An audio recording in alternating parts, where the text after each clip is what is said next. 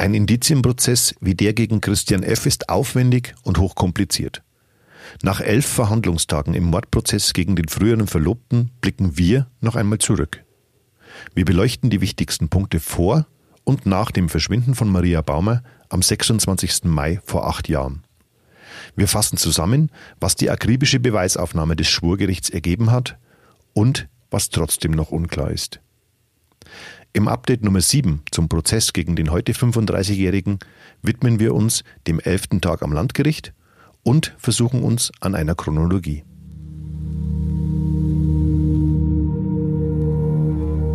Der Fall Baumer. Spuren, Hintergründe, Analysen.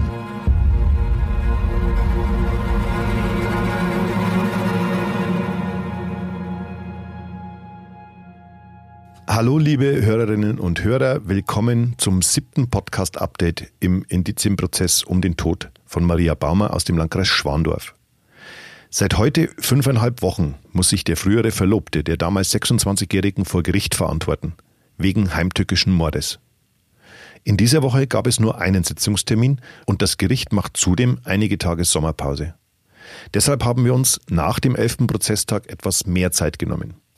Ich bin André Baumgarten und neben mir sitzt meine geschätzte Kollegin Isolde Stöcker-Kittel im Podcaststudio der Mittelbayerischen. Schön, dass du da bist, liebe Isolde und hallo. Hallo André und hallo liebe Hörerinnen und Hörer. Schön, dass Sie wieder dabei sind. Die zweite große Strafkammer am Regensburger Landgericht widmete sich diese Woche mehreren Aspekten des Falles und hörte die Zeugen dazu. Zunächst eine Nachbarin von Maria Baumer und Christian F. Sie sprach von einem ganz normalen, harmonischen Paar, das sehr nett miteinander umging.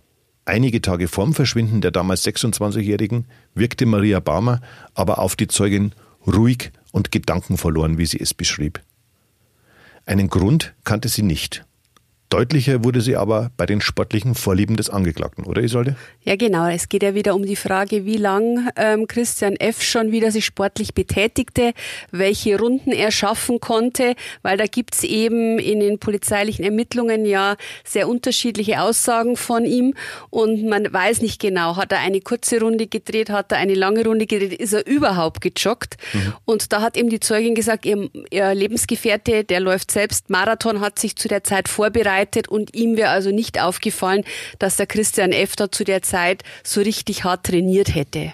Das Gericht ging im Anschluss einer, nennen wir es, Schwärmerei für ihre Mathelehrer näher auf den Grund. Der Mann spielte mit Maria Bammer auch Volleyball im Verein und reiste mit ihr nach dem Abitur sogar nach Irland. Also man muss diesen heutigen Prozesstag einfach auch so einteilen, dass so, so kleinere Aspekte heute erarbeitet wurden. Also ganz unterschiedliche Aspekte auch. Und da war eben eine Sache, die wieder, ich würde so als Entlastungsgeschichte äh, auch einordnen zugunsten von Christian F. Aber es war halt dann letztlich keine Entlastung. Aber man hat den Zeugen gesucht, äh, weil man eben abklopfen wollte, war da mehr dahinter. Gab es da irgendwie eine Beziehung zwischen mhm. Maria Baumer und äh, dem ehemaligen Mathelehrer und der hat das ganz klar verneint. Der hat gesagt, nee, also wenn überhaupt, dann war es vielleicht von Seiten Marias eine Schwärmerei, sicherlich keine Verliebtheit.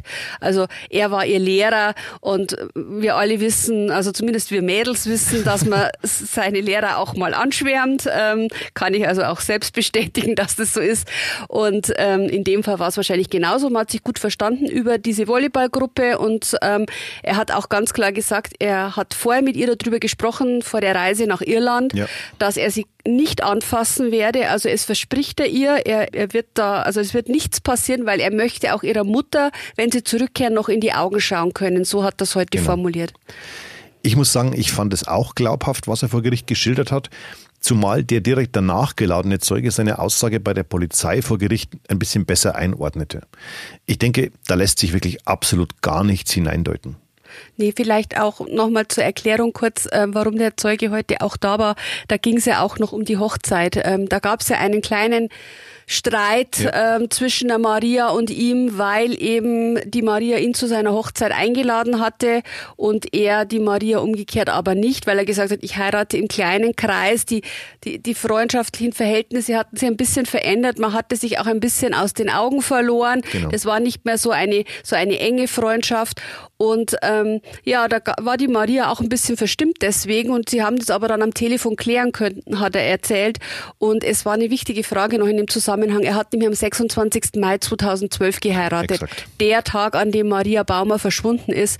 Und natürlich wollte der Vorsitzende wissen, haben Sie denn Maria Baumer auf ihrer Hochzeit als Zaungast entdeckt? Und das konnte er ähm, verneinen und natürlich bedauerlicherweise verneinen. Im Sitzungssaal 104 ist seit einigen Tagen auch eine psychiatrische Gutachterin im Prozess dabei. Sie wurde vom Vorsitzenden Richter Michael Hammer ja heute nochmals gebrieft zum Umgang mit Zeugen und auch verschiedenen Teilen der Ermittlungsakten. Kannst du uns das vielleicht mal ganz kurz zusammenfassen? Ja, das Gutachten gibt es ja bereits. Wir wissen allerdings noch nicht, also ich weiß es zumindest noch nicht, ob es ein Aktengutachten ist oder ob sich der Christian F. tatsächlich hat begutachten lassen. Ja. Ich vermute aber, es ist ein Aktengutachten. Das heißt ähm, sozusagen, dass es sich nicht, dass er äh, sich nicht Fragen hat, hat, äh, den Fragen äh, von, von ihr gestellt hat, sondern eben aufgrund äh, der Ermittlungsakten und den anderen Informationen äh, ein Gutachten erstellt wurde. Jedenfalls, es gibt dieses Gutachten und der Vorsitzende hat heute darauf hingewiesen, dass bestimmte Ermittlungsteile nicht verwendet werden dürfen. Da geht geht es konkret um ähm, zwei Vernehmungen von Christian F. und eine Vernehmung eines Bruders. Mhm und ähm, bei den beiden Vernehmungen von Christian F. um eine Zeugenbefragung, die im Juni 2013 stattfand und eben jene Beschuldigtenbefragung, die wir neulich schon mal hier drüber gesprochen haben, die nicht verwertet werden darf und eben auch fürs Gutachten damit keine Rolle spielen darf. Es wurde nicht eingeführt im Prozess und deswegen muss es auch im Gutachten, sofern das überhaupt eine Rolle gespielt hätte, außen vor bleiben. Und dann gab es eben noch ein paar andere ähm, Klärungen äh, zu treffen, nämlich es wurden ja von Ermittlern, Ermittlern fast alle Arbeitskollegen von Christian F. befragt zu ihm. Mhm. Und das Gericht hat eben heute gesagt, müssen wir alle Zeugen nochmal hören. Wir konnten uns ja aufgrund von seiner Vorgesetzten und auch aufgrund der Aussage der Patientin schon ein Bild davon machen, wie er als ähm, Krankenpfleger war. Wir bräuchten die weiteren Kollegen nicht. Und da wurde eben auch die Gutachterin gefragt, ob es fürs Gutachten noch von Bedeutung wäre. Und sie hat ja. aber das auch verneint. Sie hatte ja die einzelnen Aussagen natürlich auch für ihr Gutachten zur Verfügung Verfügung und es wird jetzt im Selbstleseverfahren mehr oder weniger dann noch, soweit es notwendig ist, eingeführt, aber nicht mehr ins Beweisprogramm dann weiter aufgenommen. Ja, und ähm, so wird die Gutachterin eben am 18. April ihr Gutachten vorstellen. Um das ging es dem Vorsitzenden heute in erster Linie, dass ja. man eben diesen Termin nochmal abklopft, ob, ob das ginge, weil eben die Gutachterin auch sehr beschäftigt ist und dann erst wieder zum sehr viel späteren Zeitpunkt kommen könnte. Irgendwann Ende September, glaube ich. Ja, die, also ist eine ganz schöne Zeit dazwischen, wo sie einfach keine Möglichkeit hätte, den Termin wahrzunehmen. Es ist ihm sehr wichtig, dass dieses Gutachten jetzt eingeführt wird. Und man hat sich jetzt auch darauf verständigt, äh, was allerdings bei der Verteidigung jetzt nicht so gut, glaube ich, angekommen ist. Da kommen wir dann ganz am Schluss noch drauf. Isolde, ist es denn aber eigentlich üblich, dass eine solche Sachverständige nur ein paar wenige Tage, also ich glaube, das waren bisher zwei, den Prozess selbst verfolgt, um sich ein Bild vom Angeklagten zu machen? Also ich kenne es auch anders, dass Gutachter tatsächlich vom ersten Tag an mit drinnen sitzen. Ich weiß jetzt nicht, wieso es in diesem Fall anders ist. Vielleicht tatsächlich der enge Terminplan der Gutachterin. Mhm. Sie muss sicherlich nicht jeden Tag mit dabei sein. Manche Gutachter machen das aber natürlich, um sich ein besseres Bild zu machen. Ähm, sie hat, so haben wir eben gehört, ihr Gutachten ja schon erstellt und wird sich halt jetzt durch die eine oder andere Zwischenfrage noch bei manchen Dingen ähm, Informationen gemacht, genau. einholen. Das hat sie ja heute auch getan. Sie fragt da hin und wieder mal nach, um das Bild abzurunden. Genau. Zwei Studienkolleginnen von Christian F. gaben dem Schwurgericht an Tag 11 auch einen Einblick, wie sein Medizinstudium denn lief. Die Anklage benennt das Scheitern dieses Studiums ja auch als einen wichtigen Grund, warum er seine damalige Verlobte getötet haben soll. Ja, also es ging heute natürlich um die Fragen, wie läuft so ein Studium überhaupt ab? Wie ist es mit den Prüfungen? Und da waren eben zwei Kommilitoninnen da, die beide geschildert haben, also es ist nicht so einfach, wie man sich das vielleicht als Außenstehender denkt. Man ja. geht da zur Prüfung und dann hat man die Scheine. Also so ist dem nicht. Da Ganz war eben, ähm, da waren auch beide, die haben beide bestätigt, dass sie auch Prüfungen wiederholen mussten, ähm, weil das eben doch sehr hart ist. Und ähm, sie haben so ein bisschen geschildert, dass eben sehr viele Medizinstudenten in Regensburg ihr Studium beginnen. Man wird dann in vier Gruppen eingeteilt und diese Gruppen lernen sich dann näher kennen. Und so sind sie eben auch mit dem Christian F. zusammengekommen mhm. und haben sich gut verstanden. Das war auch heute wieder sehr interessant das zu stimmt. hören, dass einfach jeder über den Christian sagt, dass er ein sehr netter Mensch ist, dass er eher introvertiert ist, ein sehr guter Zuhörer, genau. sich nicht nach außen zur Schau stellt. Das haben wir alle als sehr angenehm empfunden, haben wir heute mehrfach wieder gehört. So ging es eben diesen Kommilitoninnen auch, ähm, die zwar keine näheren Kontakte, wie sie sagten, zu ihm pflegten, aber im Studium mit ihm sehr gut ausgekommen sind. Was mir aufgefallen ist, ich sollte, er gibt auch relativ wenig von seinem privaten Preis. Genau, also das haben beide geschildert. Sie wussten zwar dann gerade noch, dass er eine Lebensgefährtin hat, aber mehr darüber auch schon nicht. Also weder wo die beiden gewohnt haben, noch wie die sonstige Situation war. Das hat er offenkundig nicht unbedingt erzählt. Aber sie mochten ihn, sie haben sich über das Studium ausgetauscht, haben da auch, ähm, wie eine ähm, Kommilitonin geschildert hat, mal einen Glühwein zusammen auf dem Christkindlmarkt getrunken mhm. und eine Leichenwendfeier, was ich vorher nie gehört habe, was ein bisschen gruselig ist. Wenn ähm, im Anatomiekurs zunächst wird am Rücken gearbeitet, um die Studenten darauf vorzubereiten, dass sie eben an der Leiche arbeiten. Wenn die Leiche gewendet wird und man dem Toten dann ins Gesicht schaut, mhm. feiern die Medizinstudenten eine Leichenwendfeier. Also heute wieder was gelernt und bei so einer Makaber. Party waren die beiden auch mit dabei. Ja, und dann ging es eben um die Frage, ähm, wie, wie ging es mit seinem Studium eigentlich weiter? Wäre da noch was gekommen? Und dann hat eben die eine Kommilitonin berichtet, sie musste nachholen, auch eine dieser Chemieprüfungen. Es ging immer um Chemie und Biochemie, wo er sich sehr schwer tat. Mhm. Und als sie in der Nachholprüfung war, hat sie den Christian nicht gesehen. Das ist ihr aufgefallen und sie hat sich gewundert, warum ist er nicht da. Und es war aber schon die Zeit, wo die Maria verschwunden war, wenn ich das richtig einordnen kann. Hier nochmal der obligatorische Hinweis. Für den Angeklagten gilt bis zu einem möglichen Urteil natürlich die Unschuldsvermutung. Die große Strafkammer muss nach der Beweisaufnahme darüber befinden, ob F schuldig ist oder nicht. Wir berichten, was im Landgericht passiert und ordnen das für unsere Hörerinnen und Hörer ein. Und diesem Anspruch wollen wir auch hier im Podcast natürlich gerecht werden. Deshalb werden wir in dieser Folge von der Fall Maria Baumer nochmal zurückblicken. Was wir nach elf Prozesstagen denn wissen und was noch offen ist. Und dazu blenden wir zunächst mal zurück auf den Januar 2012. Ja, also ich habe ähm, mir mal so ein bisschen zusammengeschrieben, was wir denn eigentlich zum jetzigen Zeitpunkt schon als gegeben betrachten können und ähm, wo vielleicht das Gericht auch nochmal nachhaken wird. Also natürlich ein paar Dinge vorausgesetzt. Wir wissen, dass Maria Baumer und Christian F. heiraten wollten. Der Termin war der 8. September 2012. Mhm. Das Paar hatte die meisten Einladungen schon zu ihren äh, erwarteten Gästen gebracht. Und ähm, ja, wir sind im Januar 2012 angekommen. Maria Baumer beendet ihr Masterstudium an der Universität in Bayreuth. Sie ist damit Geoökologin und ist auf der Jobsuche dann nach dieser nach diesem Moment ähm, und Christian F. ist weiterhin im Medizinstudium und als Krankenpfleger tätig. Im Februar 2012 lernt er dann am Bezirksklinikum Regensburg eine junge Patientin kennen, 19 Jahre alt, die mit schweren Depressionen eingeliefert worden ist, zu der Zeit auch schon eine Zeit lang auf dieser sogenannten Komfortstation, auf der Christian F. gearbeitet hat, ähm, unterwegs und man kommt ins Gespräch und die junge Frau hat ja bereits als Zeugin ausgesagt, schildert ihn als sehr netten Krankenpfleger, der gut zuhören kann, wieder das Gute zuhören ja. konnte, äh, der sehr nett zu ihr war, von dem sie wirklich in dem Moment dachte, dass er eine Stütze sein konnte. Es ging ihr sehr, sehr schlecht und sie empfand es als sehr, sehr positiv und fasste dann Vertrauen zu ihm. Und genau darum ging es dann letztlich am 3. Mai 2012. Denn an diesem Tag bekommt die Patientin des Bezirksklinikums in Regensburg von Christian F. eine Freundschaftsanfrage auf Facebook, die sie auch bestätigt, wie sie in ihrer Aussage ausgeführt hat. Noch am selben Tag aber öffnet Christian F., ohne dass die junge Frau davon weiß, unzählige Male einen Blog, den die junge Frau führt. Neues aus der Anstalt, wir haben im vergangenen Podcast darüber gesprochen. Und Christian F. ändert sein Benutzerpasswort auf Facebook in den Namen der jungen Frau und das Geburtsjahr.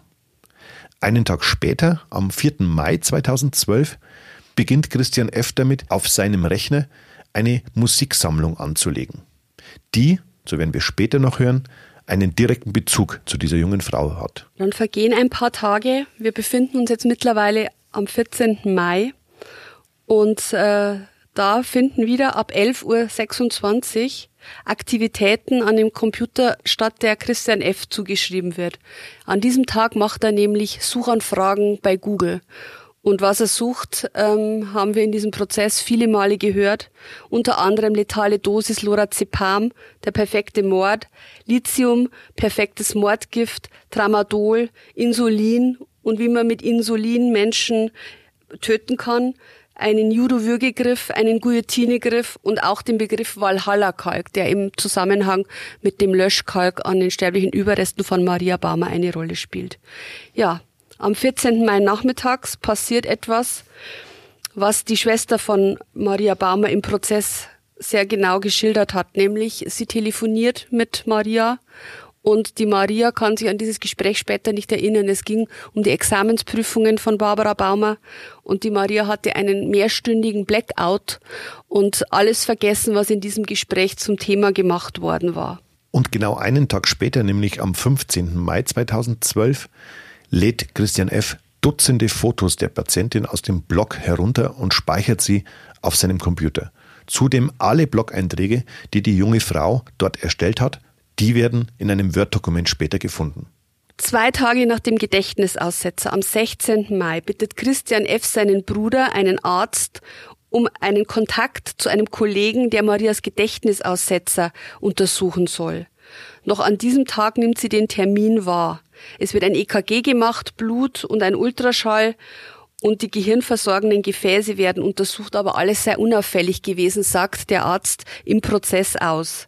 Er hätte nichts gefunden, was die Symptomatik mit dem Gedächtnisaussetzer hätte erklären können. Am 17. Mai, also einen Tag später, fährt Maria zur Landesversammlung der katholischen Landjugend nach Passau. Maria will sich dort zur Landesvorsitzenden wählen lassen. Bei dieser Landesversammlung ertappt sie den Freund ihrer Zwillingsschwester bei einem Techtelmechtel mit einer anderen Delegierten.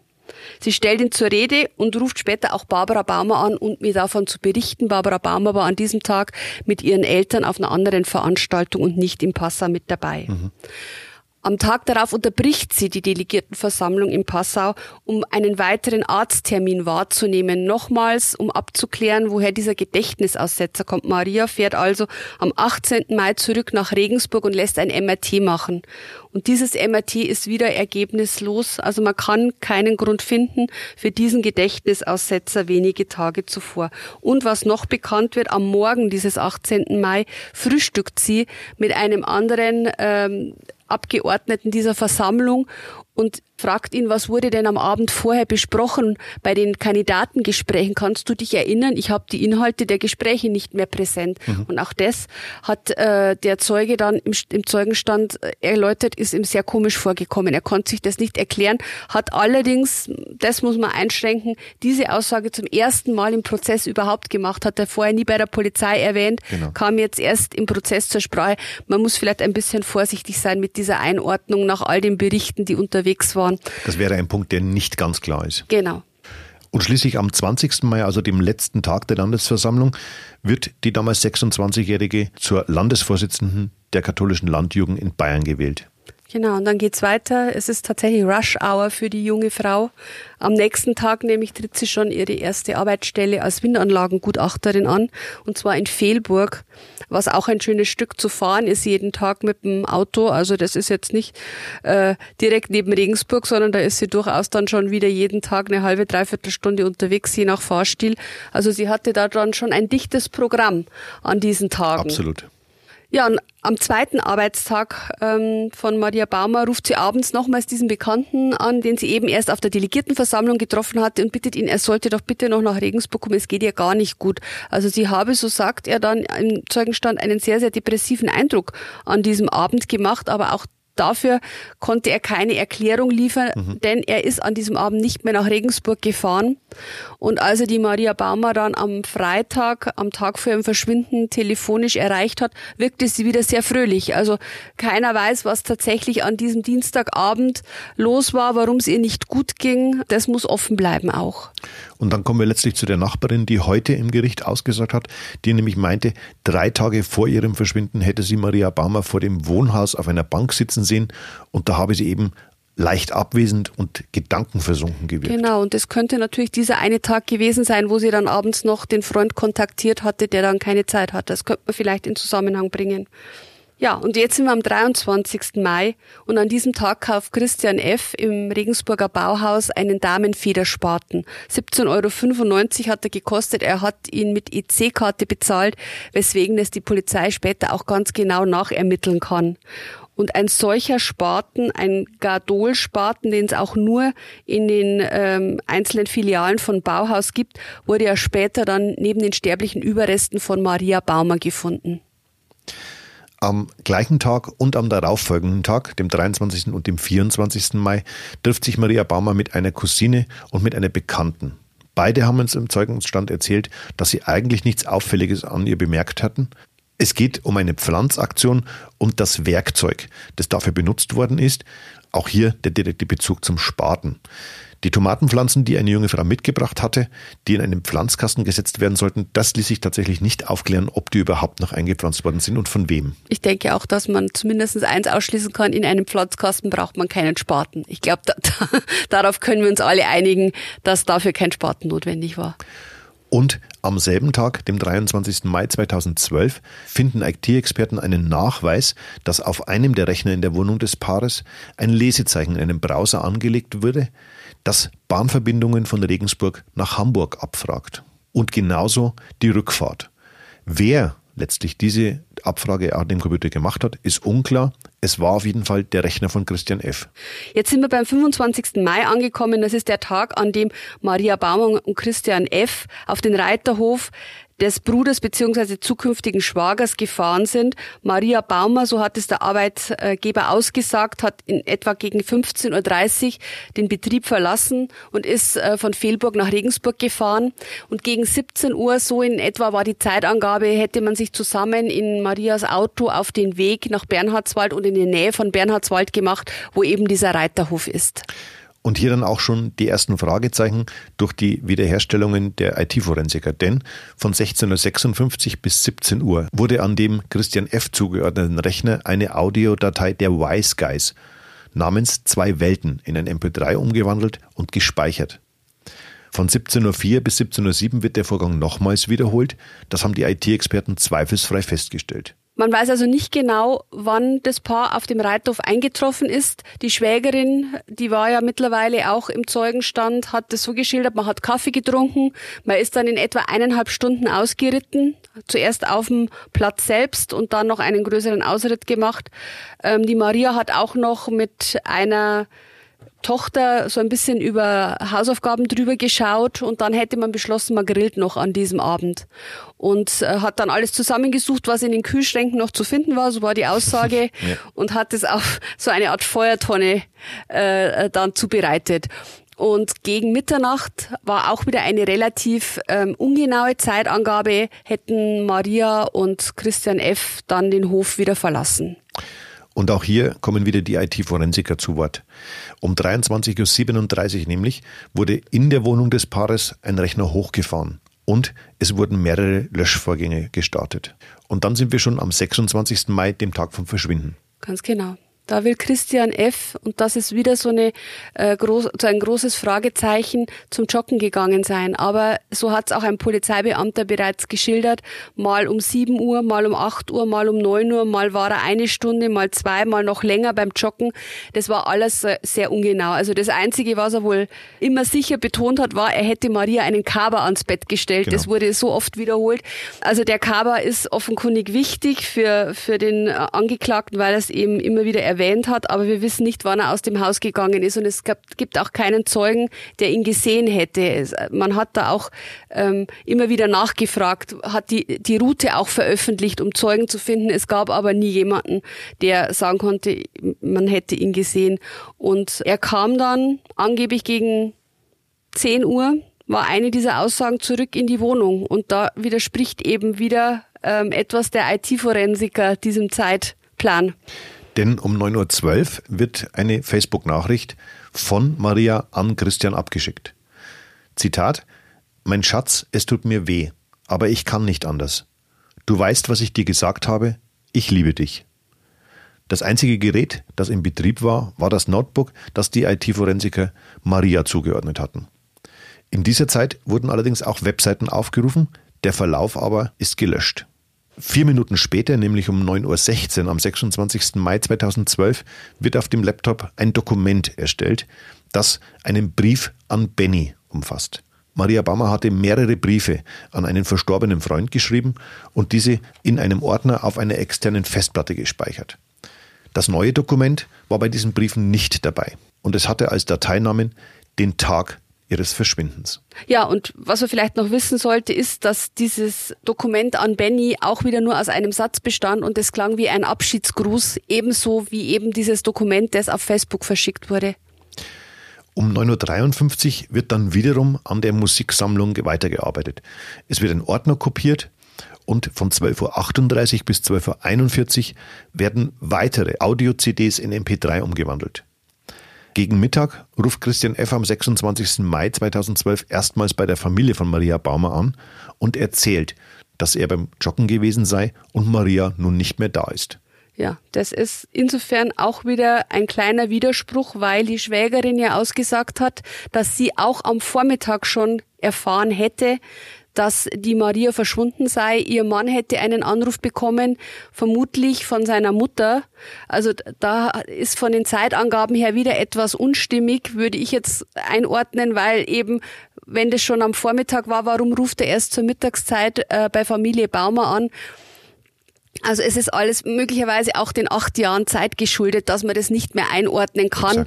Ähm, aber gut, es gibt so ein paar kleine Unstimmigkeiten und die meines Erachtens größte Unstimmigkeit ist die, dass ja Maria Baumer angeblich um 14 Uhr angerufen hatte auf dem Festnetz, um mitzuteilen, dass sie in Nürnberg sei, dass sie eine Auszeit brauche, dass sie weiter wolle nach Hamburg und der Christian F. hat zu dieser Zeit mehrfach mit Marias Familie telefoniert, hat aber von diesem Anruf nichts erwähnt. Erst gegen 16 Uhr kam die Information an die Familie, so hat die Barbara Baumer ausgesagt, dass ihm äh, die Maria angerufen hätte und äh, die Rede ist von Nürnberg und jetzt von Hamburg. Und ähm, da sieht man schon, die, diese Anrufe hat es vermutlich nicht gegeben, so wie es die Staatsanwaltschaft eben auch sagt. Die, sonst hätte der um 14 Uhr bei der Familie angerufen. Es waren ja angeblich schon alle ein bisschen nervös. Wobei man da aber feststellen muss, äh, dass nach Auskunft des Telefonbetreibers äh, diese Anrufe mit sehr hoher Wahrscheinlichkeit nie stattgefunden haben. Genau, das meine ich ja eben damit. Also jetzt wissen wir ja, dass die Anrufe nicht stattgefunden haben, aber damals ähm, konnte die Polizei zunächst nicht klären. Es war ja die Fritzbox gelöscht, man konnte es nicht mehr nachvollziehen. Es gab da auch erstmal Probleme, die ganzen Daten nochmal aufzutreiben, weil sowas ja nicht allzu lange gespeichert wird. Und ähm, mittlerweile kann man davon ausgehen, die Anrufe gab es nie. Aber allein aus den Zeitangaben hätte man damals schon ablesen können, dass da was nicht stimmt, weil er hätte doch eigentlich zumindestens müsste man es vermuten, um 14 Uhr angerufen bei der Familie und gesagt, die Maria hat sich gemeldet. Ich habe ja vorhin gesagt, die, sie, gegen Mittag hat er gesagt, die ist verschwunden. Natürlich hat, haben die Familienmitglieder sich da auch ihre Gedanken gemacht. Und warum sollte er da nicht Bescheid geben? Es klärt sich gerade alles auf. Da stimmen die Zeiten einfach von vorne bis genau. hinten nicht wirklich Ganz zusammen genau. und konnten aber auch vor Gericht nicht erklärt werden. Wir sind am 27. Mai 2012 und wieder arbeitet Christian F., das steht fest, denn er war allein in der Wohnung, an dieser besagten Musiksammlung. Und zwar von 20.44 Uhr bis zum darauffolgenden Morgen um 1.08 Uhr. Und dann ist Pfingstmontag, der Tag, an dem ja Maria in einem angeblichen Anruf angekündigt hat, dass sie zurückkommt. Und äh, Christian F. hatte Nachtdienst an diesem Tag. Und deswegen hatte die Barbara Baumer beschlossen, dass sie nach Regensburg fährt und die Maria am Bahnhof in Empfang nimmt. Sie fuhr nach Regensburg, so hat sie es geschildert, und in Regensburg vor dem Wohnhaus von Maria und Christian F. traf sie also nicht nur auf den Christian, der dort eine Zigarette rauchte, sondern auch auf dessen Bruder K. Und ihr fiel sofort auf, dass der Christian sehr unruhig war. Er muss massiv gezittert haben. Es ist ihr sofort aufgefallen, dass er, dass er extrem aufgeregt war und, und extrem durch den Wind war. Und sie hat ihn in den Arm genommen und getröstet und hat sich noch gewundert, warum legt er sich jetzt so auf? Die Maria kommt doch in ein paar Stunden wieder und konnte sich das überhaupt nicht erklären. Ja, und sie stand dann am Bahnhof und die Maria kam nicht. Sprich, wir sind am 29. Mai 2012. Maria Bammer hat sich nicht gemeldet. Sie kam nicht. Ihre Eltern fahren deshalb nach Regensburg und gehen mit Christian F. und Marias Schwester Barbara zur Polizei. Dort nimmt der Beamte die Vermisstenanzeige auf und vermerkt als Randnotiz, dass Christian F. wieder auffallend geschwitzt und gezittert hat. Genau, und am Tag nach der Vermisstenanzeige ist die Barbara Baumer nochmals mit ihrem damaligen Lebensgefährten nach Regensburg gefahren, hat versucht, da nochmal Daten wiederherzustellen und da hat man eben festgestellt, dass alle möglichen Löschprogramme drüber gelaufen sind und man eben nichts mehr finden konnte, dass eben auch der Router gelöscht war. Mhm. Und das war zum ersten Mal auffällig. Und da hat die Barbara Baumer auch im Prozess gesagt, das hat ihr wirklich gestunken. Warum war der Bruder vom Christian schon in der Wohnung und hat da ein Programm drüber spielen lassen? Obwohl, obwohl man es anders vereinbart hatte. Genau, auch. vor allem, weil es keine Begründung gab. Es war zu einem Zeitpunkt, wo man noch nicht damit rechnen musste, dass die Maria nicht mehr wiederkommt. Ja. Das Programm lief vorher drüber, vor diesem Pfingstmontag und alles war weg und da war sie richtig sauer, hat sie gesagt. Ein bisschen Einordnung auch an dieser Stelle nochmal. Äh, Christian Fs Bruder K., der an diesem Abend mit in der Wohnung war, äh, ist Mediziner, wohingegen der damalige Lebensgefährte von Barbara Baumer IT studierte. So ist es. Wir sind dann Ende Juni 2012. Der Vermisstenfall wird in einem regulären Prozedere an die Kriminalpolizei übergeben. Inzwischen wird auch in Amberg eine Frau vermisst, Anna Podige. Die Polizei prüft deshalb, ob es einen Zusammenhang zwischen diesen beiden Fällen geben könnte, findet aber keinerlei Hinweise darauf. Anna Podiges Schicksal ist bis heute nicht geklärt. Ja, und so richtig bekannt wurde der Fall Maria Baumer eben dann im Oktober 2012 durch die Sendung Aktenzeichen XY ungelöst. Da waren die Barbara Baumer und der Christian F. gemeinsam in der Sendung, um über den Fall zu berichten und eben um Hinweise zu bitten. Und an diesem Abend tauchte auch plötzlich die Jakobswegspur auf. Also die gab es zuvor nicht, mhm. um das zeitlich mal einzuordnen. Wir hören jetzt immer von Juni 2012 von angeblichen Sichtungen, aber aufgetaucht ist das alles erst mal im Oktober 2012 nach dieser Sendung. Da haben sich mehrere Zeugen bei der Polizei gemeldet und gesagt, sie haben eine Frau gesehen mit dem Aussehen von Maria Baumer. Und äh, die tatsächlichen Augenzeugen, die sind heute auch vor Gericht angehört worden und dazu kommen wir aber später gleich. Nach dieser Sendung von Aktenzeichen XY ungelöst kamen sehr, sehr viele Zeugenhinweise, denen man nachgegangen ist, aber nichts führte letztlich weiter. Und so hat man im Februar 2013 die Ermittlungsgruppe EG Maria eingeführt. Und diese Ermittlungsgruppe hat sich dann auch zunehmend mit der Möglichkeit beschäftigt, dass die junge Frau einem Tötungsdelikt zum Opfer gefallen sein könnte. Es wurde einfach auch immer wahrscheinlicher. Und es ist auch die Zeit, wo dann schon Abhörmaßnahmen getroffen worden sind, wo Christian F. auch beobachtet worden ist in dem, was er tut. Also da gingen so richtig diese Ermittlungen in diese Richtung los. Das spielte auch jetzt im Prozess ja schon eine wichtige Rolle. Ab wann galt er denn als verdächtig? Ja. Da haben wir die äh, Verteidiger schon mehrmals nachgehakt ob nicht schon von Anfang an dieser Verdacht gegen ihn da war. Und man hat aber bei der Polizei gesagt, nee, also sowas kann man natürlich nie ganz aus dem Kopf verdrängen, aber letztlich haben wir in einem vermissten Fall ermittelt und im Februar 2013 ändert sich das aber. Und dann sind wir auch im Mai 2013, wo mit Mantrailer-Hunden der Jakobsweg bei Gefelsberg nach Duftspuren von Maria Baumer abgesucht wurde. Ein Gutachter hat diese Erkenntnisse vor Gericht allerdings als unbrauchbar bewertet. Ja, und dann sind wir am 8. September 2013 als Schwammalsucher die sterblichen Überreste von Maria Baumer in dem Kräuterforst bei Bernhardswald finden. Der 8. September 2013 ist auf den Tag genau ein Jahr nach der geplanten Hochzeit. Es ist der kirchliche Tag Maria Geburt. Deswegen wollte Maria auch an diesem Tag heiraten und jetzt wird sie an diesem Tag tot aufgefunden. Am 13. September 2013 kommt Christian F. erstmals in Untersuchungshaft. Viele weitere wichtige Aspekte haben wir sowohl hier im Podcast als auch in unserer Berichterstattung ja sehr, sehr akribisch aufgeführt. Deswegen würde ich sagen, machen wir an dieser Stelle mal einen kurzen Break. Und bevor wir zu den Vorwürfen der Prozessverschleppung kommen, die am 11. Verhandlungstag von der Nebenklage ins Spiel gebracht wurden, möchten wir eine kleine Leseempfehlung geben. Alles über diesen spannenden Kriminalfall können Sie in unserem umfangreichen Dossier nachlesen. Das MZ Spezial der Fall Maria Baumer finden Sie unter www.mittelbayerische.de slash Fall-Baumer. Und nun zum Schlussakt an Tag 11. Es kamen zunächst erneut zwei Zeugen aus Gevelsberg zu Wort. Wir haben gerade darüber gesprochen. Und die waren wirklich absolut überzeugt davon, dass sie Maria Baumer in der ersten oder zweiten Juniwoche 2012 in NRW auf dem Jakobsweg getroffen haben. Sie soll davon gesprochen haben, ich zitiere, ihr altes Leben hinter sich zu lassen.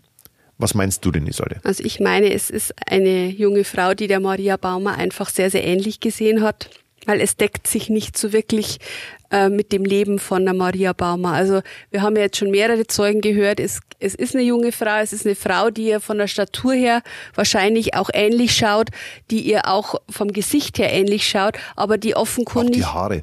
Auch die Haare, genau, von der Länge her. Sie trug einen Zopf, so ist sie heute beschrieben worden. Mhm. Auch die Klamotten passen irgendwo. Wanderschuhe, eine Trekkinghose und, ein, und, und, und eben Wandergepäck mit dabei. Ähm, das könnte schon alles passen, aber das, was sie ihnen erzählt hat, passt nicht. Denn sie hat berichtet, sie hätte ähm, sich von ihrem Lebensgefährten getrennt, beziehungsweise sie hätte einen Lebensgefährten, sie wäre aber jetzt auf dem Weg, sich neu zu finden. Sie hätte ihre Arbeitsstelle aufgegeben und sei davor, eine neue anzutreten. Das passt nicht zu Maria Baumer, denn sie hatte gerade ihre erste Arbeitsstelle angetreten.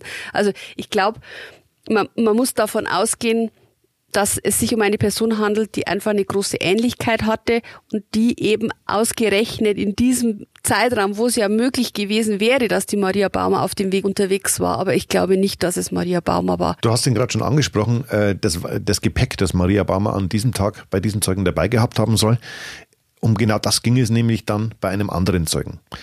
Allerdings hätte die Aussage des früheren Geschäftsführers von Wenger, das ist ein Uhren-, Messer- und Rucksackhersteller oder Vertrieb, kaum deutlicher ausfallen können.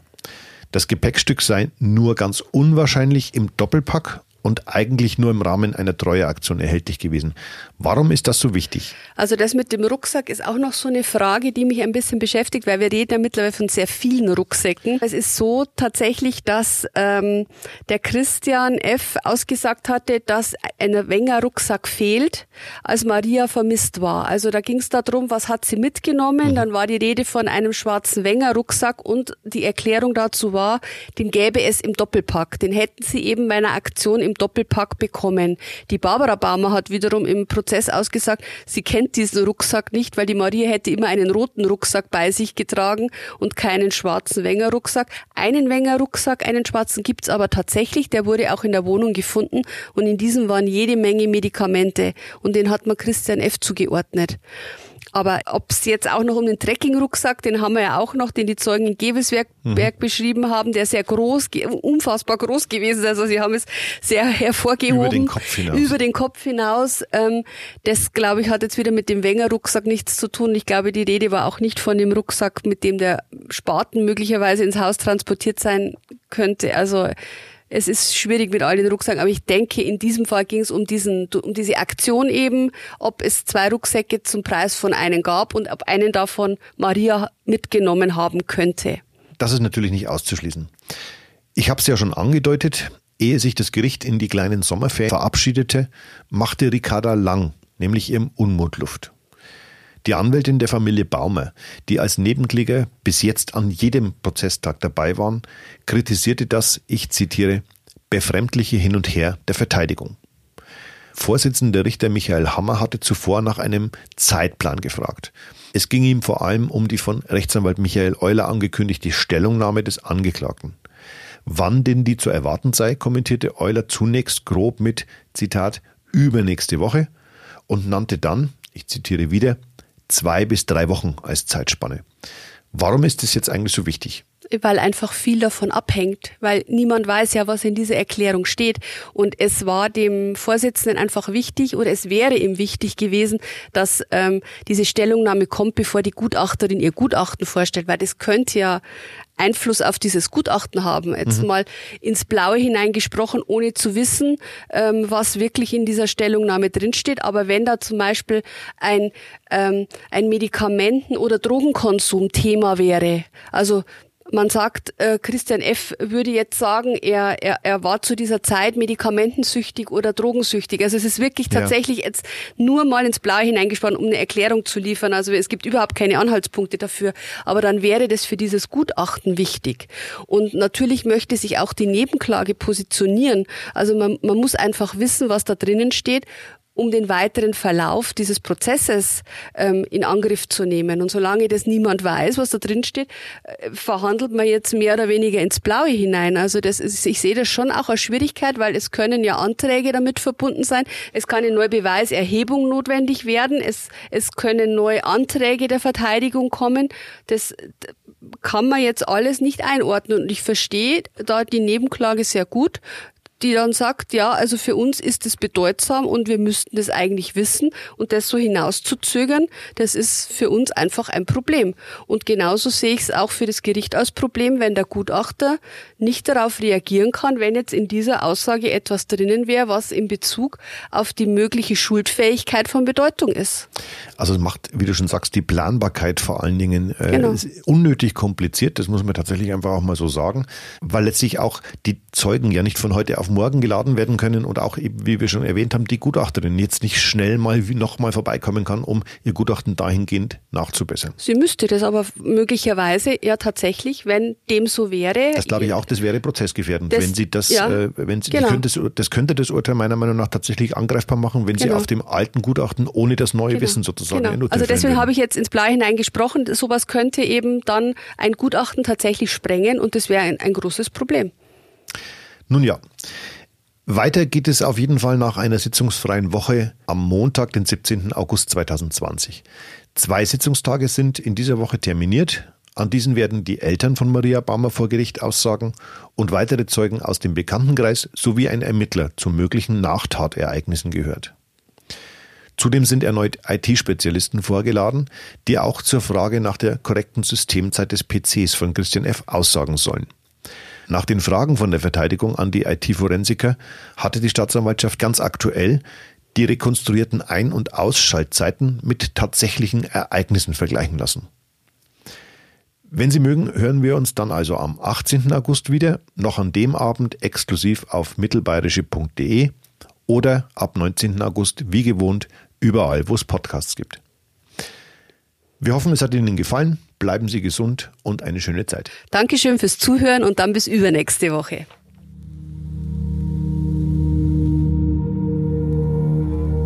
Der Fall Baumer. Spuren, Hintergründe, Analysen.